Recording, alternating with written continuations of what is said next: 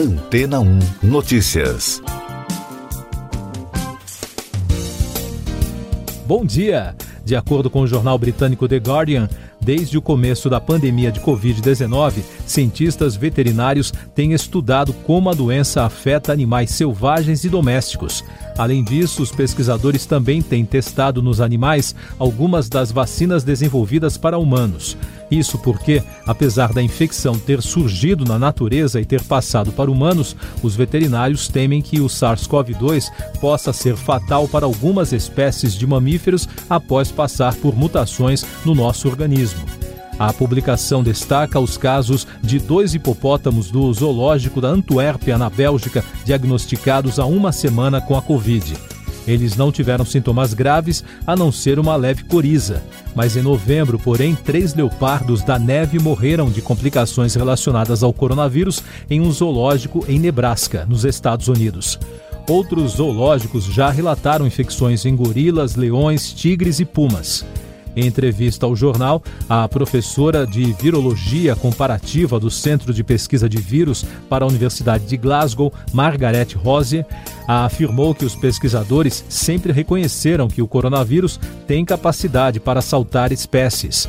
Por isso, sempre foi previsto que haveria uma variedade de animais infectados. Outra preocupação dos especialistas é a expectativa de que novas variantes mais perigosas possam surgir a partir de animais que foram infectados por humanos. As pesquisas nessa área sugerem que infecções em cães e gatos são relativamente comuns. Na Holanda, cientistas descobriram que em 20% das residências onde donos de animais de estimação tinham testado positivo para a Covid, os pets tinham anticorpos para o vírus. Em outra linha de pesquisa, estudos experimentais sugerem que gatos podem infectar outros gatos, mas o grau em que isso acontece ainda é incerto. Por outro lado, os visons são altamente suscetíveis à infecção pelo SARS-CoV-2 e também podem desenvolver pneumonia. Até agora, os vírus variantes relacionados ao vison não se mostraram mais transmissíveis ou causaram um impacto mais severo em comparação com outros SARS-CoV-2 circulantes. Em março, o Serviço Veterinário Estatal da Rússia anunciou que havia aprovado uma vacina para a Covid chamada Karnikav-Cov para uso em fazendas de peles ou para cães e gatos, após testes clínicos em raposas árticas, gatos, cães e visons. O Departamento de Agricultura dos Estados Unidos também autorizou uma vacina desenvolvida pela empresa americana de saúde animal Zoltz para uso experimental.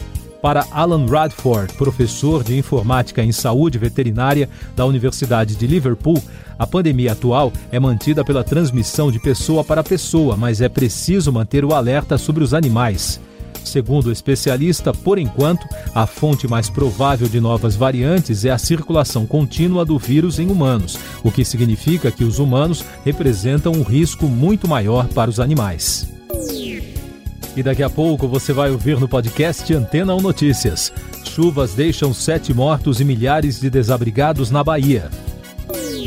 O Ministério da Saúde diz que recuperou registros de vacinação após ataque hacker. Decisão de Barroso sobre passaporte da vacina será julgada no plenário do STF nesta semana. As chuvas que atingiram a região sul da Bahia deixaram sete mortos, 3.700 desabrigados e afetaram quase 70 mil pessoas. Os feridos já chegam a 175. O presidente Jair Bolsonaro autorizou a liberação de parcelas do FGTS aos municípios atingidos por enchentes no norte de Minas Gerais e no sul baiano. O chefe do executivo informou no domingo, após sobrevoar a região atingida, que as parcelas serão disponibilizadas em no máximo cinco dias, com valores de até R$ 6.200 para quem tiver saldo. Em Minas Gerais, duas pessoas morreram em decorrência das chuvas.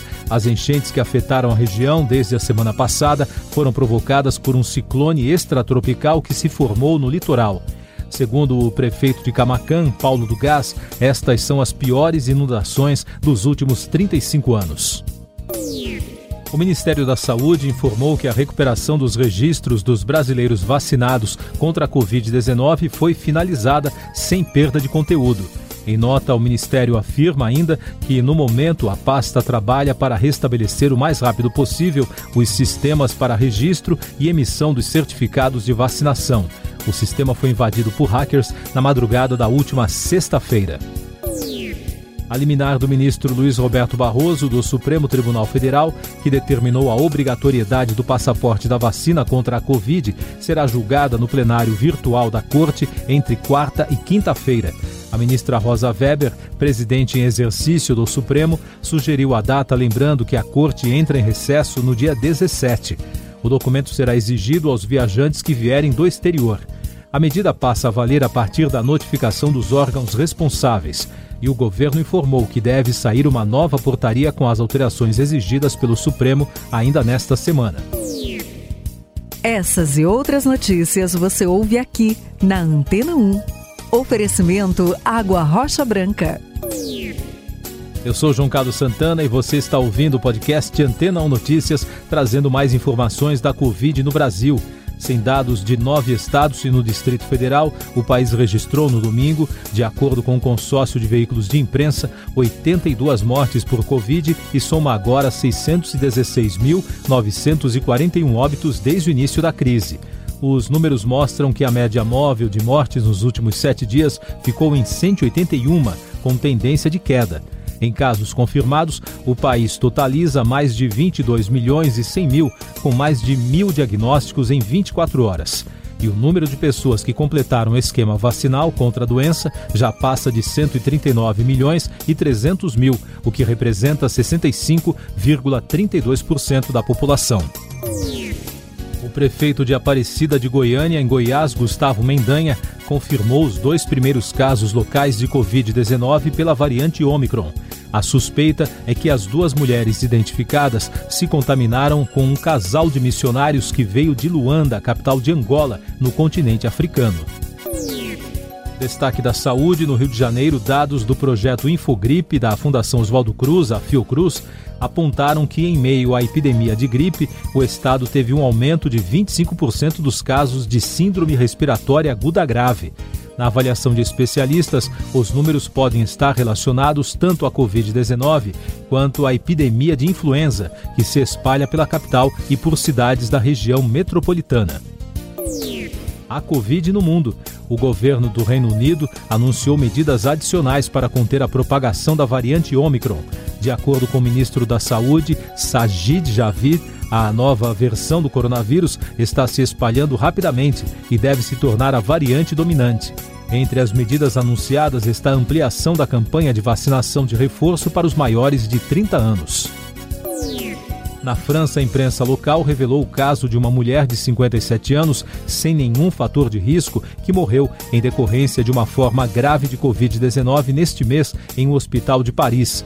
Ela tinha comprado um certificado falso de vacinação. A morte revoltou os médicos, isso porque eles acreditam que poderiam ter salvado a paciente se soubessem que ela não era vacinada. Mais destaques internacionais: a escritora americana Anne Rice morreu aos 80 anos por complicações de um AVC, segundo informou o filho Christopher Rice no perfil da mãe nas redes sociais. Ela publicou mais de 30 livros e se tornou referência em obras de terror e fantasia. O grande sucesso da autora, Entrevista com Vampiro, virou filme em 1994. Ainda nos Estados Unidos, equipes de emergência continuam procurando por sobreviventes em uma fábrica de velas no centro da devastação causada por tornados que deixaram 94 mortos, segundo as notícias mais atuais. As tempestades afetaram cinco estados, deixando um rastro de destruição ao longo de centenas de quilômetros. Nos Emirados Árabes Unidos, as agências de notícias locais estão de olho na primeira visita oficial de um chefe de Estado israelense à monarquia. Naftali Bennett viajou para a região no domingo. O encontro entre o primeiro-ministro com o príncipe herdeiro de Abu Dhabi, o Sheikh Mohammed bin Zayed, está previsto para esta segunda-feira. O grupo dos sete revelou que a Rússia poderá enfrentar consequências graves se o presidente Vladimir Putin atacar a Ucrânia, de acordo com o esboço do comunicado obtido pela Reuters. Segundo o Departamento de Inteligência dos Estados Unidos, o governo russo pode estar planejando uma ofensiva em várias frentes contra o território ucraniano em 2022, envolvendo 175 mil soldados. O Kremlin negou ter planos de invasão e afirmou que o Ocidente está dominado pela russofobia. O governo russo diz que as ações da Aliança Militar Ocidental, a OTAN, ameaçam a Rússia e violaram as garantias dadas a ela quando a União Soviética chegou ao fim em 1991. Noticiário Econômico, um levantamento da Confederação Nacional da Indústria com base em dados de 2020 da Organização das Nações Unidas para o Desenvolvimento Industrial concluiu que o Brasil caiu uma posição no ranking da indústria global desde o início da pandemia, que atingiu a produção no mundo todo. As estatísticas mostram que o efeito da crise no país foi mais forte do que no resto do mundo. Entre os países que tiveram retração acima da média na atividade, o Brasil foi superado pela Rússia na lista dos maiores produtores industriais. Mulheres poderosas. A Forbes elegeu a apresentadora norte-americana Oprah Winfrey como a mulher mais poderosa do ano na categoria mídia. Ela também entrou para a lista geral das 100 mulheres mais poderosas na posição de número 23. A revista relembrou a entrevista conduzida por Oprah com Meghan Markle no mês de março, quando o programa foi assistido por mais de 17 milhões de pessoas só nos Estados Unidos. Você confere agora o último destaque do podcast Antena 1 Notícias, edição desta segunda-feira, 13 de dezembro.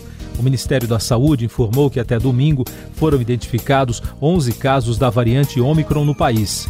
Dos registros notificados, cinco estão no estado de São Paulo, dois no Distrito Federal, dois no Rio Grande do Sul e dois em Goiás. A pasta ainda investiga duas notificações em Goiás e uma em Minas Gerais.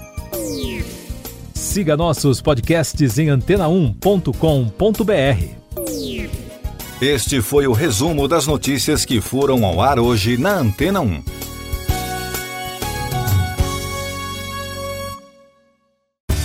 Depois de tanto conteúdo legal, que tal se hidratar com água rocha branca? O consumo regular de água durante o dia traz benefícios para a saúde, como, por exemplo, manter a pele bonita e hidratada. Rocha Branca, da fonte direto para a sua casa.